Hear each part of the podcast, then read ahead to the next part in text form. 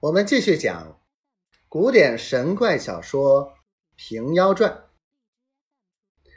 纳斯道：“想是日里走的辛苦，倒头就睡在这里。”向前双手摇那妇人，叫道：“姐姐，我买酒来了，你走起来，走起来。”只见那做皮鞋的戴照跳将起来，劈头先翻来便打。纳斯叫道。做什么便打老公？胡子喝道：“谁是你老婆？”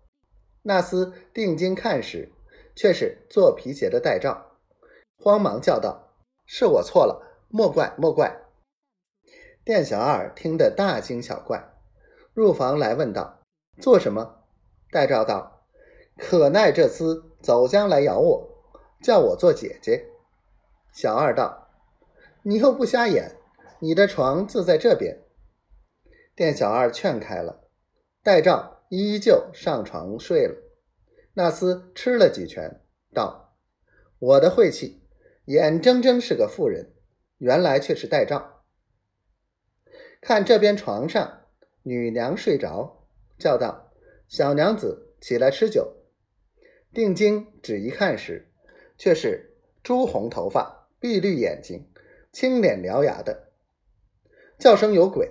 木然倒地，店小二正在门前吃饭，只听得房里叫有鬼，入来看时，见纳斯跌倒在地上，连忙扶起，惊得做皮鞋的戴照也起来，店里歇的人都起来救他，有让人吐的，也有咬中拇指的。